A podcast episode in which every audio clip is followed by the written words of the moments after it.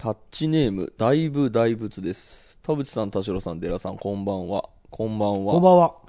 えーラグビーワールドカップがとても盛り上がってますね。私は今までラグビーに興味がなく、ルール説明を丁寧にしてくれる番組などもなかったので、見ていなかったのですが、父が昔からラグビー好きということが分かり、父のルール説明と解説がいつでも聞ける状態で見る、レベルの高いラグビーの試合はとても面白く、私のラグビー熱が現在とても高まっています。その中でも、私が他のスポーツの代表戦と大きく違うなと思ったのが、日本代表のうち半分が外国人選手です。えーニュースなどを見ていると、ラグビーに今まで関心なかった人たちは、このような疑問に思う方が多いようですね。ちなみに、ラグビーの日本代表選手のうち半分が外国人選手であるとのことが、えー日本のレベルを大きく上げたという事実があるようで、ラグビー経験者の方は好意的な意見を持っているそうです。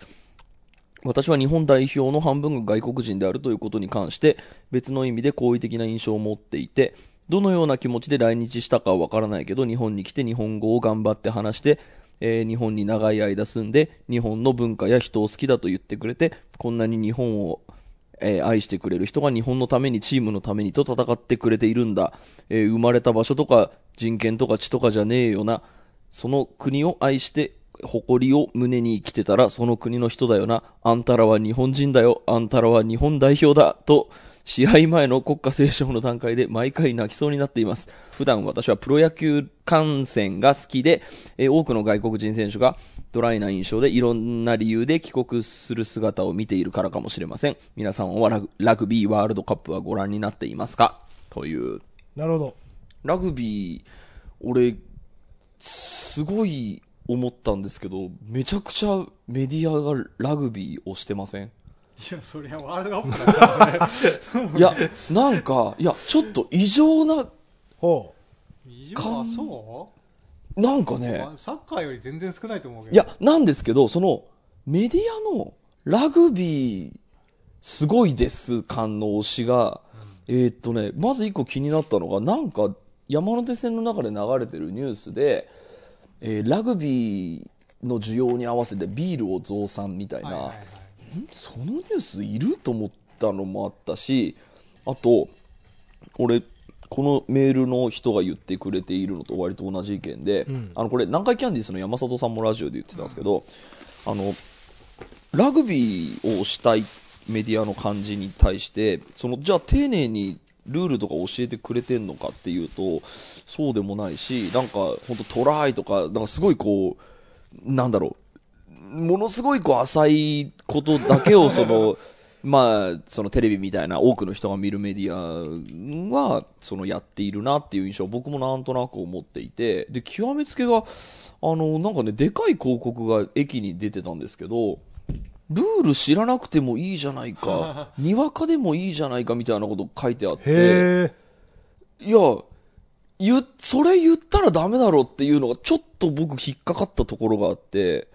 ななんでそこまでなんだろうそのいやラグビーを広めたいのであれば多分もっといい広め方あるような気はするんですけど俺もずーっと思ってるんですよ。ラグビーのルールわかんないんですよ。あのーだけど、この間僕、日本対サモア見てたんですよ、うん。土曜日だったっけな、あの普通にいいいい時間にやってたから、見てたら、結構ちゃんと説明してましたよ、ルール。本当？うん、だから、あの1試合ちゃんと見たことないから、やっぱりなかなか覚えられないのであって、でも試合を見るっていうのって結構そのハードル高くないですか？いやだけけどね、視聴率30%超えてたから、えー、すごい。多本当？分まあもちろんリテラシーというかね、その見ながら説明されるルールを理解して最後まで一本見ることによって次の試合はもうルール全然全て分かってるかというとそうでもないけど、あこういう時にこういう反則あるんだっていうかなりあの出てくる反則とかあのルールなんだよな、まあ言ったら限られてるんですよ。うんまあ逆に言うとサッカーは少なすぎるぐらいの感じで。多分野球の方がよっぽど複雑だしまあまあって思えば、なるほど。いや多分ね、2、3回試合通してみたら、だなんかそのまあ、視聴率が高いっていうことはちゃんとそのメディアのそのプッシュがうまくいってるってことだと思うのでそれはあの狙い通りだろうなと思うけどなんだろうそれでなラグビーのを例えばあ、でもいや、それでやってみようって人いるか、いるな。やってみようといういやわかんないけどそのほら子供が見て見て面白いは多分わかると思いましたけどね、結構。なんかすごいね、不思議な気持ちがした。なんか、すごい盛り上げようとしているのは、あの、いいことだと思うんですけど、なんか、なんかルールを覚えようって気にそんなにならないというか。なるほど、なるほど。なんなんでしょうかね。その、カーリングみたいに、あの、見りゃわかるみたいなスポーツじゃないんですよ、ラグビーって。僕カーリングの方がよくわかカーリングいやもね、最初普通にほうき入ってるだいや、けだでねで、でも、なんか見るとなんとなく分かってくる感じはなんとなくするんですよ。違うのかな？で、ラグビーは、その、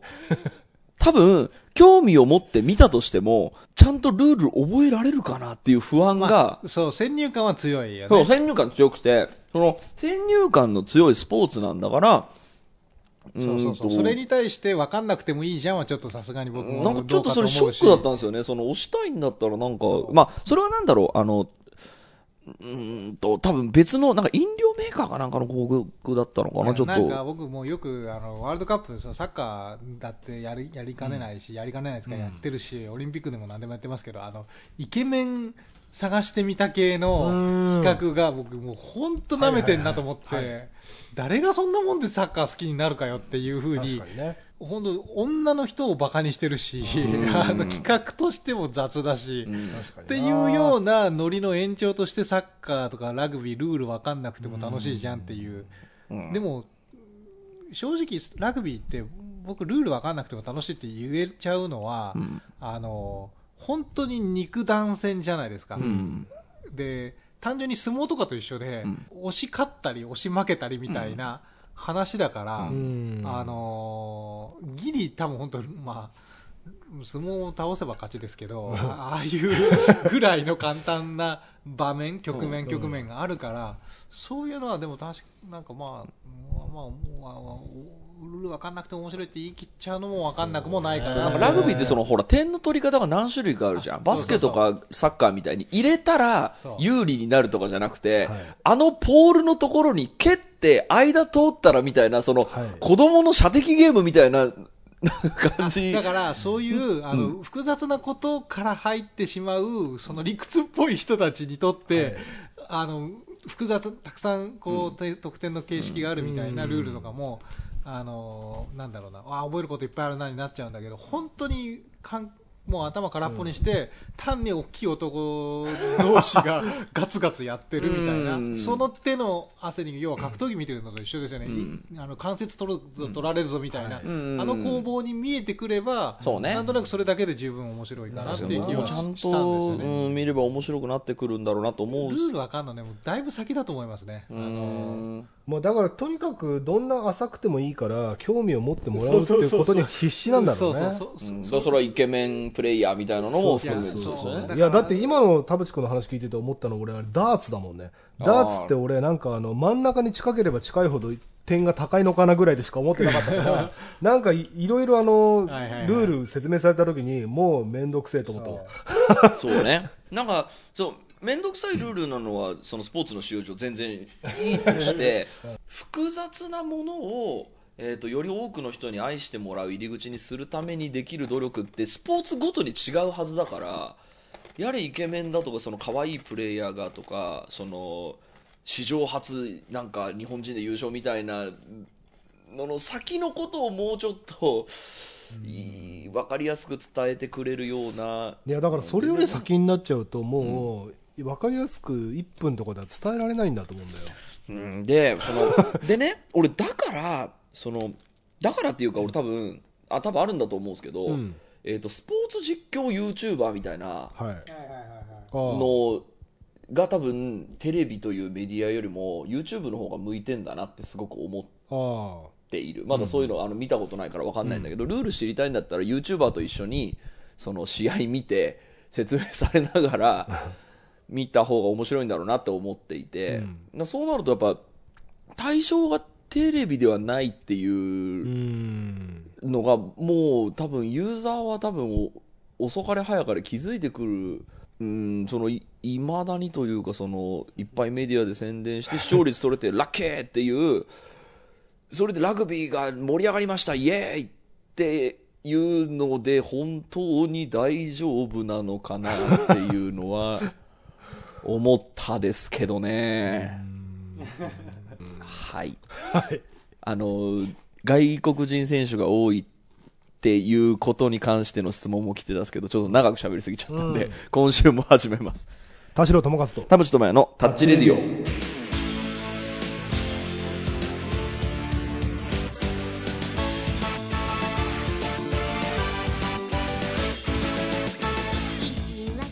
改めまして、こんにちは。田代智和です。改めまして、こんにちは、田淵智也です。この番組は作曲家田代智和とミュージシャン田淵智也がお送りする閉塞感ダハレディオでございます。えータッチネーム、林ライス先生です。突然ですが、初めて親に彼氏いないのか、まだ結婚しないのかと聞かれて思ったことがあるのでメールを送らせてもらいます。20代半ば、周りがどんどん結婚していき、なんなら子育てをしているさなか、私は今も自分の趣味に没頭しています。そんな中、父親からついに、えー催促されるような問いかけが、えー先ほどのような感じであったのですと、えー冷静に考えると私は恋愛体質ではないです、えー人とまめに連絡を取るのが嫌い。一人暮らしをしているのですが、えーその自分の部屋に彼氏が来たら自分以外の人が同じ部屋にいるという事実にイライラしてしまう。誰かに甘えるのも上手でなければそんな自分を想像できない。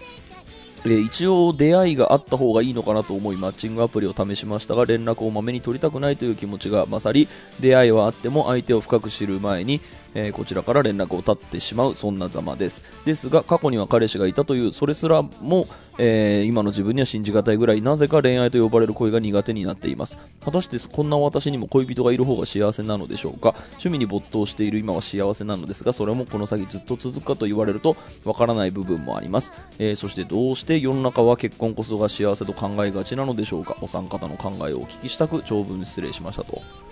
ということでですねなんかねあの結婚ってなんで必要なんですか的なメールが何通かちょうど来ていたので、えー、となので、えー、とこのメールの回答はちょっと本編の方でしようかと思います、えーはい。今週も30分間あなたの閉塞感をダハタッチ。田代智和と。じゃあとりあえずメールを全部読んでしまいますね。タッチネームなおこ40回。私は日本の婚姻制度と今の婚活市場に対してとっても閉塞感を感じています、えー私は20代の時に一度結婚離婚を経験しており離婚した時にに二度と結婚したくないと思いました。その理由はまず離婚がめんどくさい、えー恋人と別れるものとは全くの別物で私の場合ですがこの人と別れたいと思った時から離婚まで約2年かかりましたと、えーそして離婚後も名義変更など、えいろんな手続きがあり大変でした、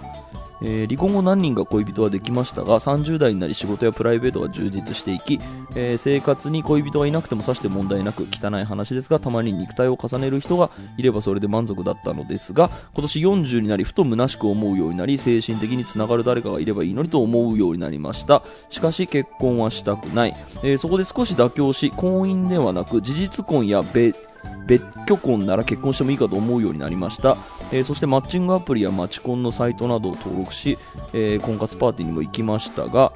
うんそこにははっきり言って残り物感が半端ない男性しかいませんでした、えー それでももう少し頑張ろうと思い出会い系サイトにも登録しましたが今度は既婚者ばかり、えーそこでふと思ったのですが私はプロフィールに日本の婚姻制度の下では結婚する気はない。事実婚希望と記載したところマッチングアプリでは変な人しか相手にされず出会い系では既婚者に群がられ浮気するには都合のいい相手と思われているようです。どうして事実婚などを希望する人のための婚活市場がないのでしょうか？逆に出会い系サイトが充実しているので肉体関係のみの相手は簡単に見つかることが分かりました。でも肉体関係のみの相手はいりません。事実婚で結婚したいと思う私が悪いのでしょうか？そして婚活市場にいる男性が変な人しかいないと思う私が悪いのでしょうか？タッチの皆さんはこの閉塞感をどう思いますかと。っていうのがあってあともう1個。タッチネームユンタポです。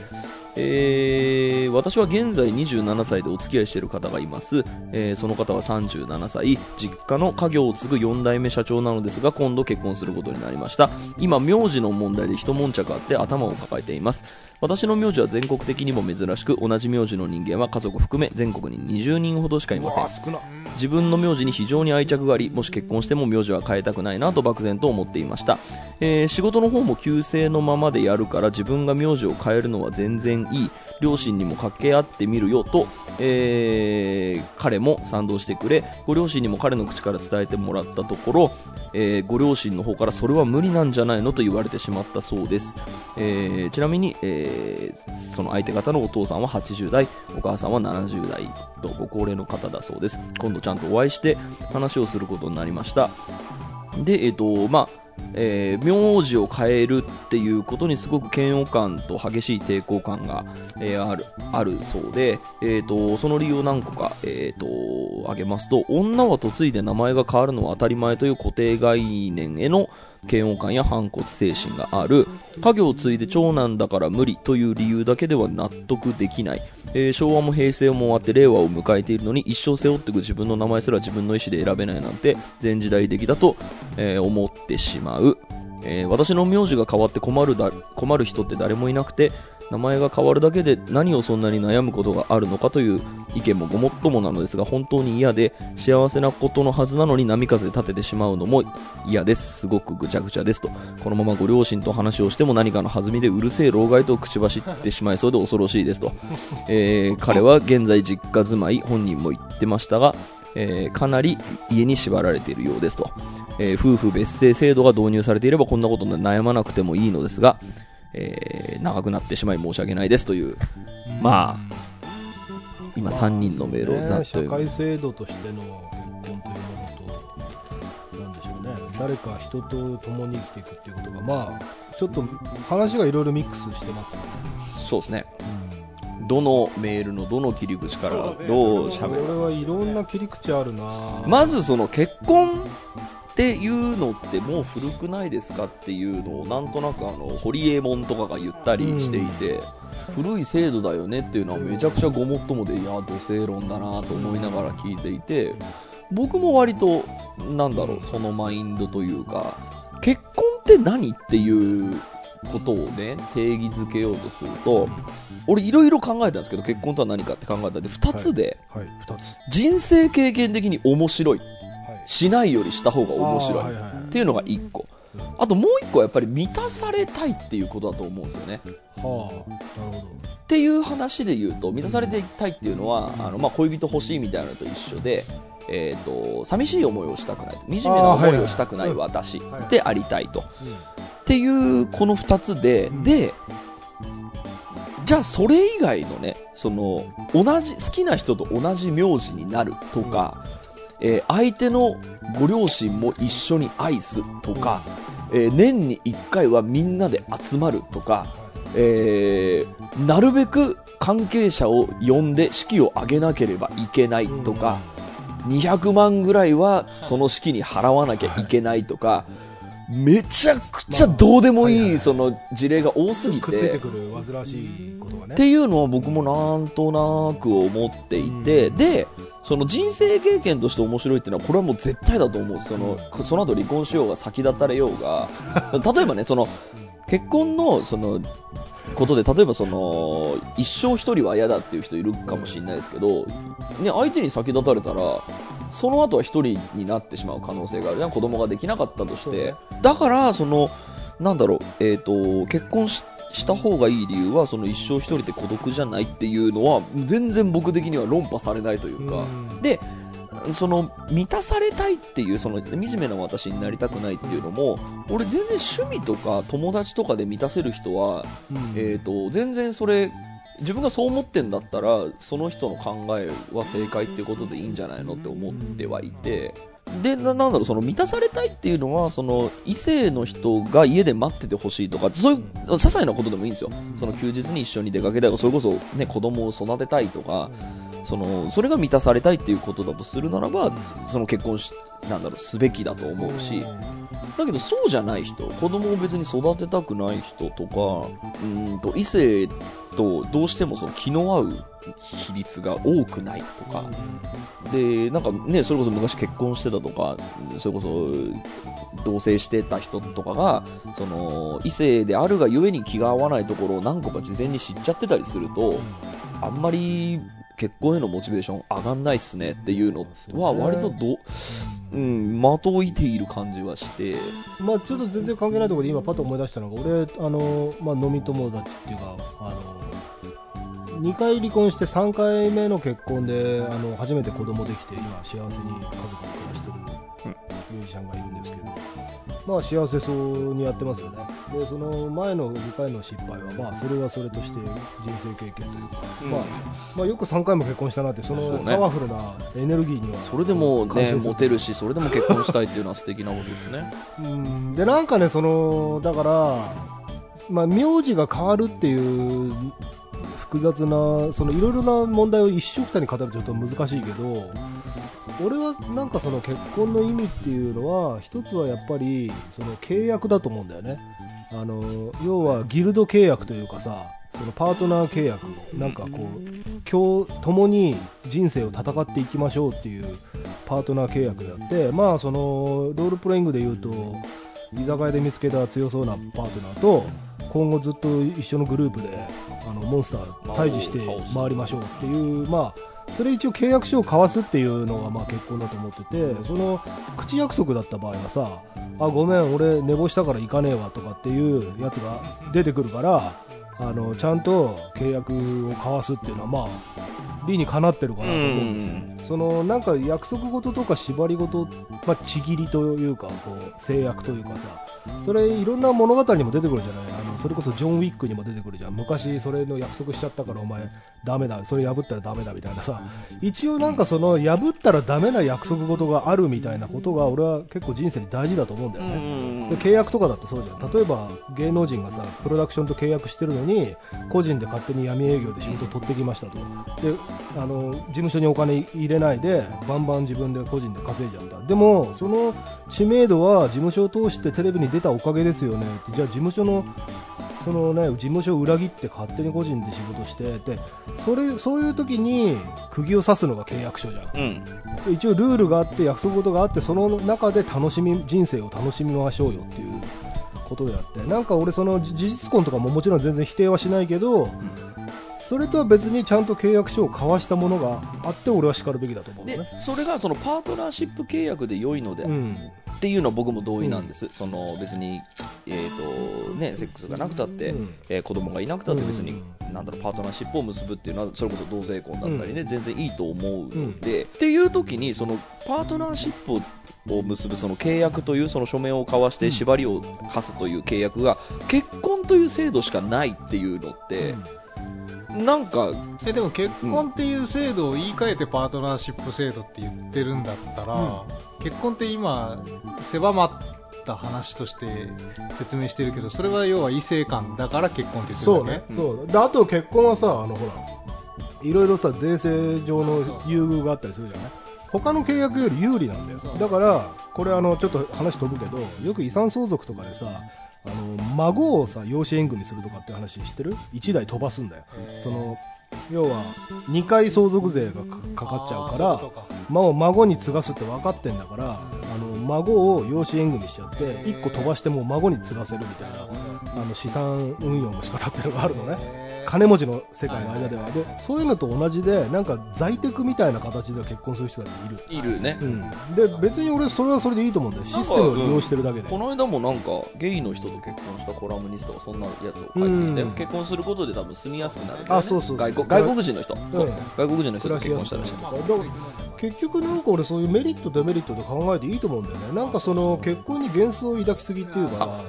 うん、ででねその、えー、とそれが今その世の中でいうそれこそほらえっ、とほら結婚するなら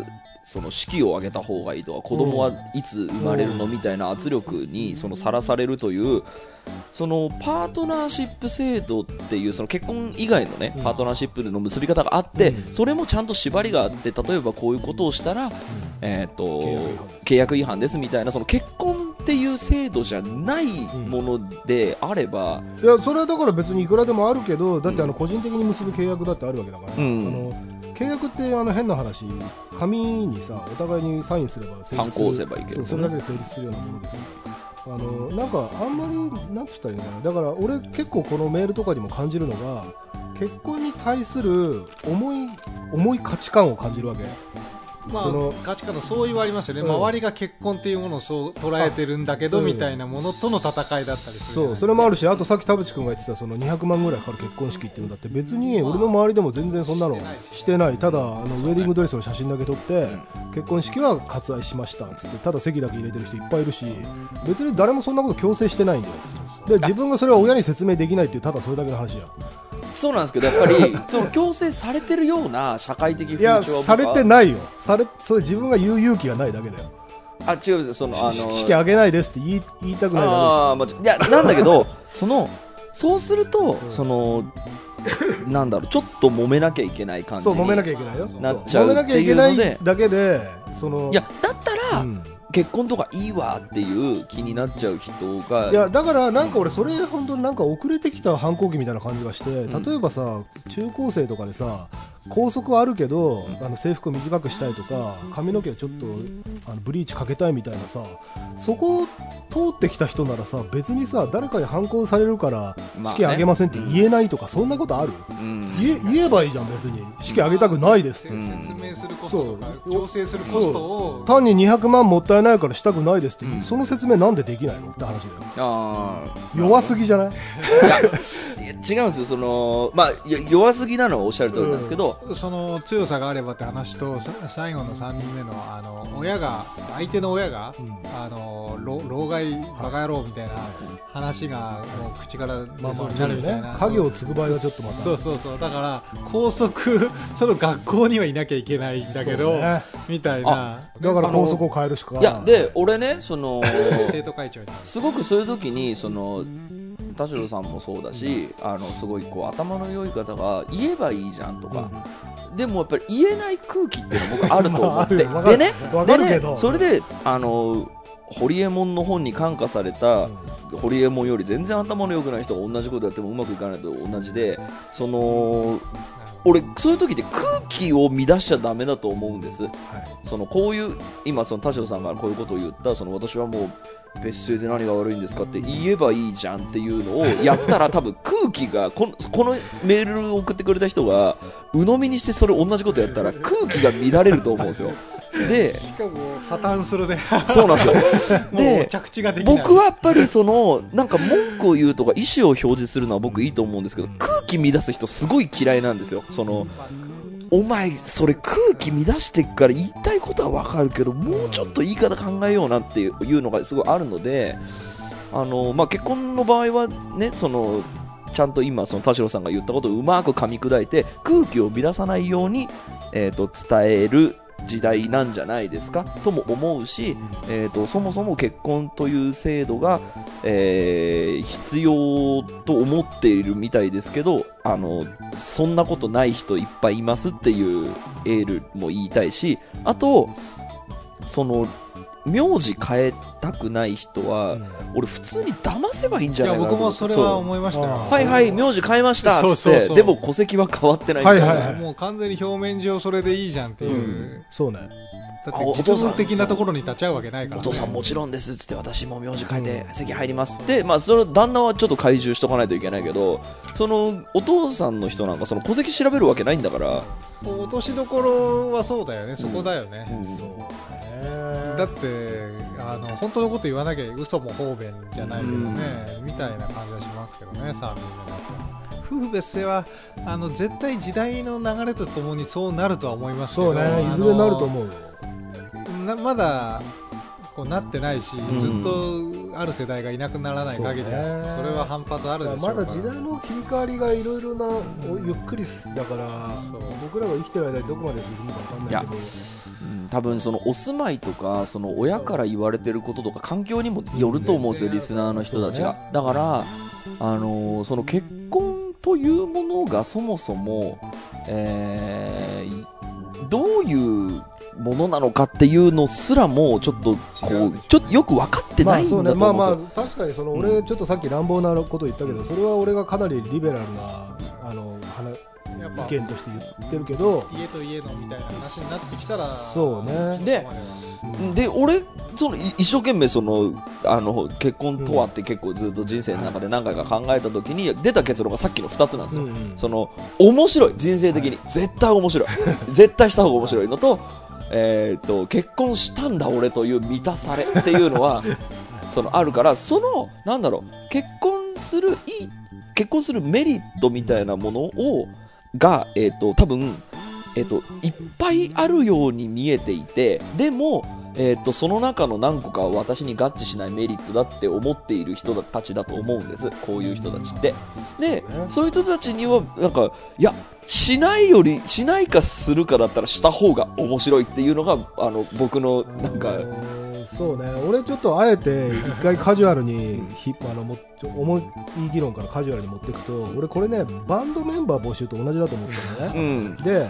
あのただ趣味でね面白い遊びバンドやりたいんだったら趣味バンド募集ですって。それがまさに体だけの関係とかさあのそれでいいわけよ。家賃をただ折半したりとかそれだけもいいわけ。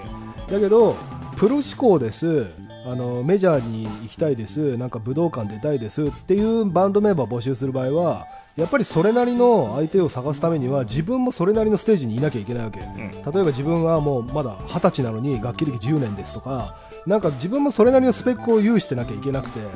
で自分が例えば35なのにあのまだ夢捨てきれない武道館を一緒に目指そうぜっつってメンバー募集したってそれはろくなのいないよそんなの当たり前じゃん。うん。自分が満たしてないんだから、うん。でそのバンドメンバー募集じゃあそのバンドとチームワークとかその誰かと何か共にするっていうのが向いてない。じゃあシンガーソングライターとか一人で活動できることあと作曲家とか作詞家一人でやれることにシフトする。それが結婚しないっていう人生、そうね。なんかそういう風に別に自由なのになんかその例えば自分が30過ぎてるのにメジャー志向のバンドメンバーいつまでも探してるみたいななんかねうじうじしてるように俺は感じてしまうんだようね、ん。なんか全然自分の置かれてる状況とそのなんていうかなバンドっていうものの距離感がつかめてない感じがする。うん。わかるよ。バンドとの関わり方をもっとなんていうのかなちゃんと絞って考えていけばあまあね。こうだなって自分武道館目指すにはもう年取りすぎだな無理だな。じゃあバンド活動やめようとかってもう全然いくらでもそのなんていうのかな選択肢はあるのにそこを見ないふりしてる気がするんだよ、うん。あのー結婚をすることで、あのやっぱり妥協しなきゃいけないとか諦めなきゃいけないものって絶対あるんですよ、まあ例えば居住空間可処分時間。だかはら絶対あるっていうそのデメリットの方が多分この結婚したくない人たち。い、だからもうですごいもうシンガーソングライターになればいいじゃん。そう鳥居そうあのーいやそうだからその多分僕僕らの3人の見解としては別に結婚しなくていいじゃん。その古い制度だからって。多分あのちゃんと考えれば分かるは分かるのでその今言ったことに感化されてくれればそれはそれであのそんな人生そうなんにはならないと思うんでいやだけどさその最初の人だったけどその事実婚でいいやっていう、うんその結婚しなくていいって言ってだけどバンドメンバー募集しますってやるとろくなの来ないってそういうだからそれだから要はさその バンドメンバー募集するけどいわゆるあのボーカルワンマンバンドみたいなやつで俺の指定した通りのフレーズを弾けみたいなさムカつくボーカルみたいないるじゃん、うん。そういうこと言ってんだよこれ。あ言ってることめちゃくちゃだよっていうのをちょっと俺はまず諭したいわけ。まあそう自分の分かるよ。その自分の、えー、と理想のなんだえでもそのこの人もそのだ婚活から要はだけどそれは掲示板の質が悪いって言ってる話じゃないですか。そのバンドメンバー募集するっていう貼り付ける紙紙をどこに貼り付けるか問題が間違ってるっていううんところで、うん。あの募集すべきはそういう婚活サイトとか出会い系じゃなくてそうそうそうそう、要は場が悪い、うん。ここの場にはそういう人しかいないよっていうは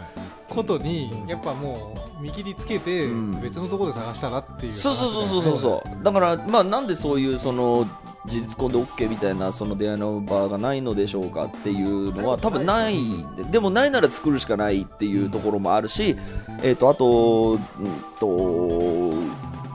多分その異性でも気が合う一緒に生活できるっていうストレスのない人を探していると思うのでその人は別に、えー、とさっきも言ったけど友達でもいいのかもしれないし、そうね。えー、とそれこそ結婚しなくていいです村みたいなのを、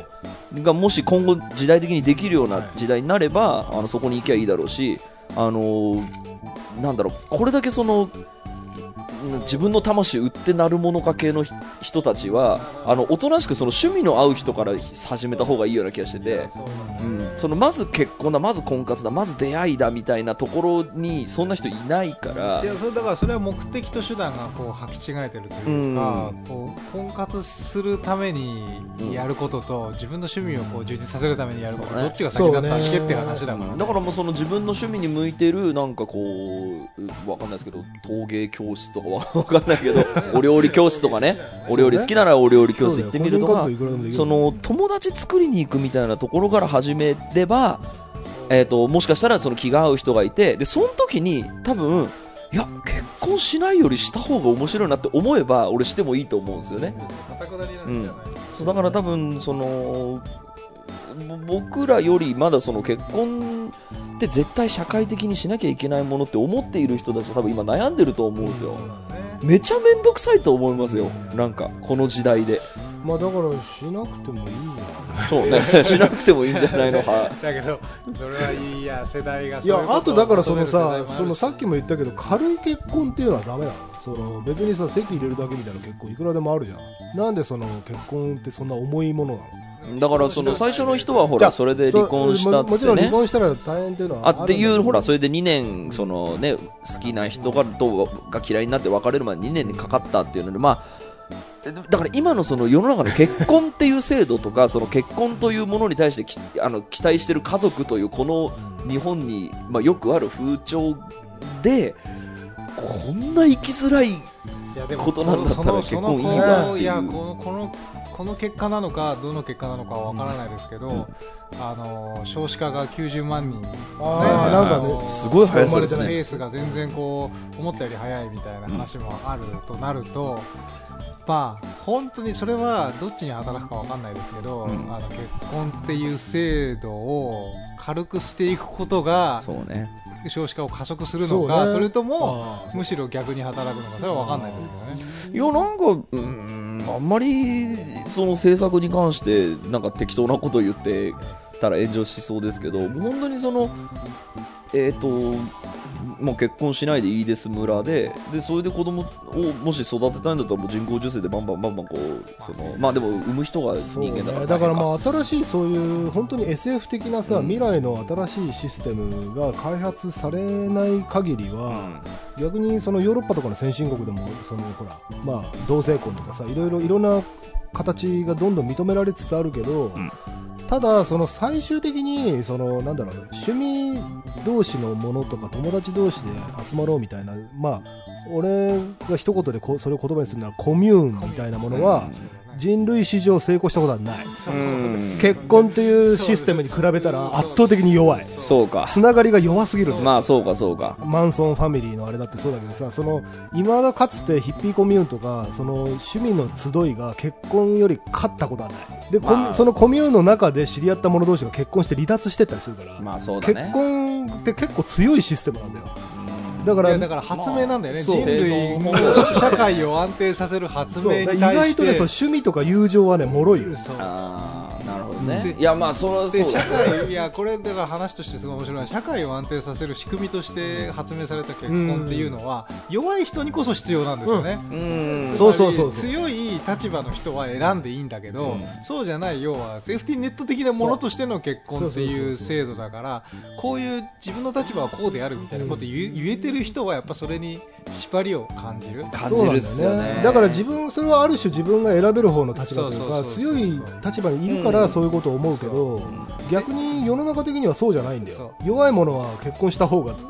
強く生きる。そうねあのまあ言い方はすごいあれですけどバカに水準を合わせてる、うん。でもそれが社会だから、でこれを否定して始めると弱肉強食的な、ね。めちゃめちゃネオリベっぽくなってそうね。って、っていう話といやでも面白いですね、こう家族を大切にしようって言ってるのが自民党っぽいこうどっちかっていうと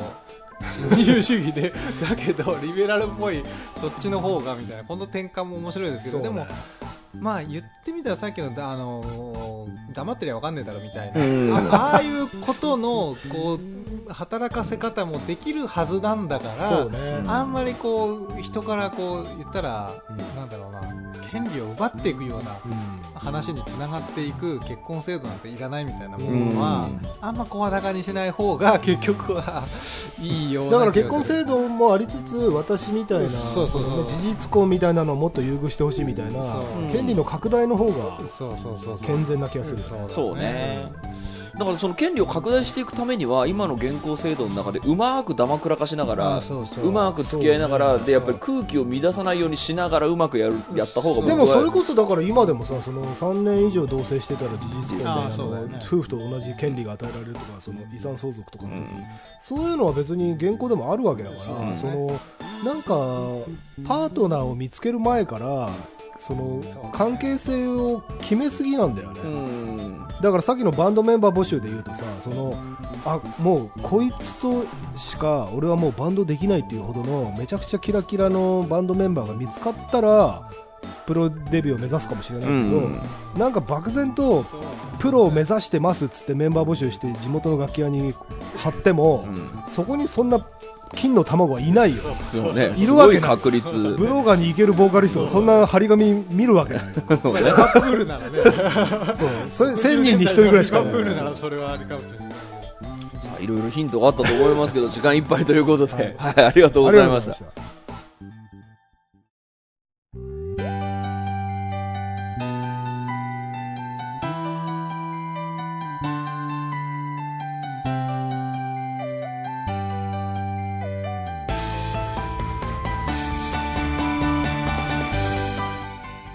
はい、エンディングのお時間でございます。今週もありがとうございました。した番組のご意見、ご感想、ブログのメールフォームよりお寄せください。タッチ2人に話してもらいたいこと大募集でございます。e メールアドレスもございます。タッチレディオアットマーク Gmail.com、tacchiradio アットマーク Gmail.com でございます。オフィシャルツイッターの方もぜひチェックしてください。オープニングテーマなんてこったリンゴの CD や、えーオンラインサロン加入加入希望者などなど、えーブログのメールフォームからお待ちしております。ということで、